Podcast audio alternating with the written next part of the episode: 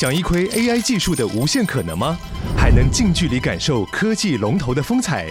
那就不要错过台湾最盛大的科技聚会 Computex，六月四号到六月七号于南港展览馆隆重登场，聚集全球 AI 最新技术与产业趋势，更有多场讲座论坛与新创竞赛等丰富活动。立即点击资讯栏报名参观，掌握科技脉动，探索 AI 未来。本集是五十七集下半集，所以请先收听上半集。首先，我们来好久没进行的一分钟商用英文 （One Minute Business English）。It's now to welcome our good friend Zach. He's American, has master's degree in finance, and currently works for an engineering company in Maryland. Zach used to live in Taiwan for a year, but now has lived in United States. Hi, Zach. Hi, everyone. Thanks for having me again. Wonderful.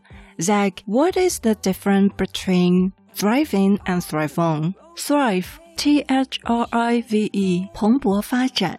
Well, thrive in is usually used for the environment, like a place. Thrive on is used for things, usually people or things. For example, I am a fast worker and I thrive in fast-paced environments. 我是一个快速工作者，我在快节奏的环境中茁壮成长。I am a fast worker and I thrive in fast-paced environments. She thrives on stress. When her job becomes stressful, she performs better. 她在压力中茁壮成长。当她的工作有压力时，她会表现得更好。 She thrives on stress. When her job becomes stressful, she performs better. So, you can say, I thrive on happiness. I thrive on calmness. Or, I thrive in happy environments.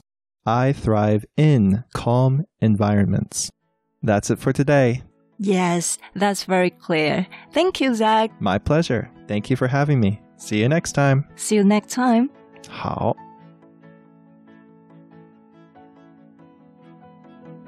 这里说，你的成功取决于你怎么运作，因此先把问题打破，把它分解成越来越细小的部分，并且要求我们的整个团队都来发挥作用，帮助团队成长跟繁荣。好，今天 Julie 给我们的这个分享哈，在在多样化视角团队的部分。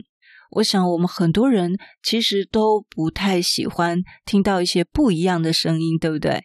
又或者，我们身为员工的，比如说，我最近应试了很多年轻人，那发现蛮多的年轻人希望跟主管的关系是平行的。那一开始我其实不太了解这个意思哦，打听了之下才知道是说可以一起讨论事情。但是呢，我经常都会跟他们分享，在这里你当然可以完全的可以表达你的意见，那你也要有一个雅量，就是我的意见未必会被采纳。但是据我的经验呢，其实很多年轻人都会很在意他的意见是否有被采纳，所以呢，他的意见如果没有被采纳的时候呢，他是呃挫折跟沮丧的，甚至有很多抱怨的。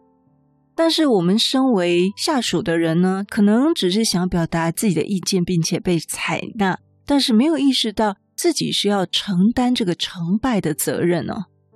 所以这是对我们当下属的人呢，我们要思考，就是说，我们提供的意见不是感觉，是建设性的、建设性的建议。那在这建设性的建议，怎么样让它成为一个有凭有据、有理的建设性建议呢？当然就是第一个，你要有 structure，就是你要有一个完整的逻辑。那另外呢，可以上网找到一些佐证或者是一些成功案例，这样子呢，才能够让我们的意见有的是言之有物的发表。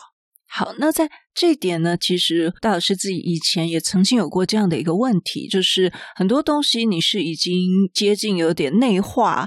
内化就是可能你有一个经验，或者是你有一个观察，没有办法举出证明在哪里。那这个其实就是我们要提出意见的时候需要去精进的一个地方。我们怎么样提出这个建议是有说服力的。这个也是我们职场沟通能力很重要的一个技能。所以呢，大家都可以公开讨论的前提是我们每个人都要有一个建设性的意见跟讨论，这样才是有效用的、有效率的。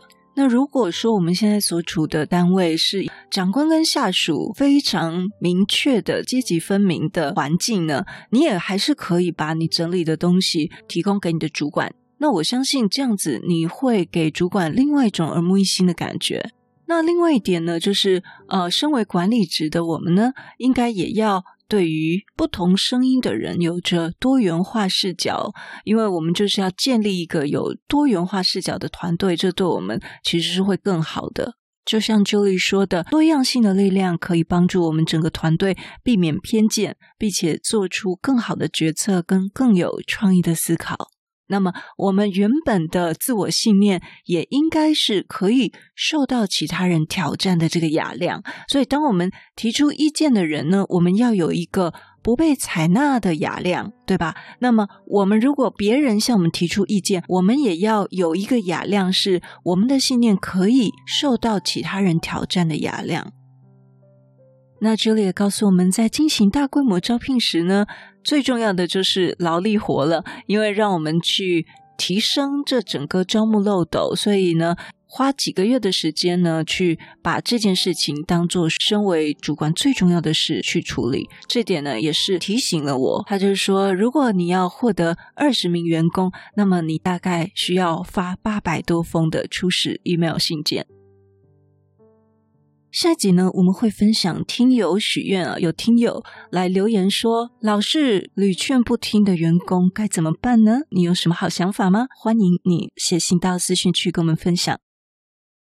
如果你对我们节目有任何的想法，或者你觉得我们节目有带给你一些收获，都邀请你到我们 Apple Podcast 给我们五星评分与留言。如果你还没有订阅过，也麻烦你免费点点订阅或关注，再把这个节目分享给你身边你认为会有需要的人。也欢迎免费加入 Instagram，你可以在脸书上直接搜寻“用听的哈佛生管读书会”，就可以找到我们。我相信，只要你愿意给予，加入社团会给你更多的收获哦。最后要邀请你，现在就来帮自己加分，期待透过知识价值的传递，让你可以在赞助方案中得到最大的受益。现在回到资讯栏里面，点选 YouTube 有两分钟 3D 卡通人物的说明影片哦。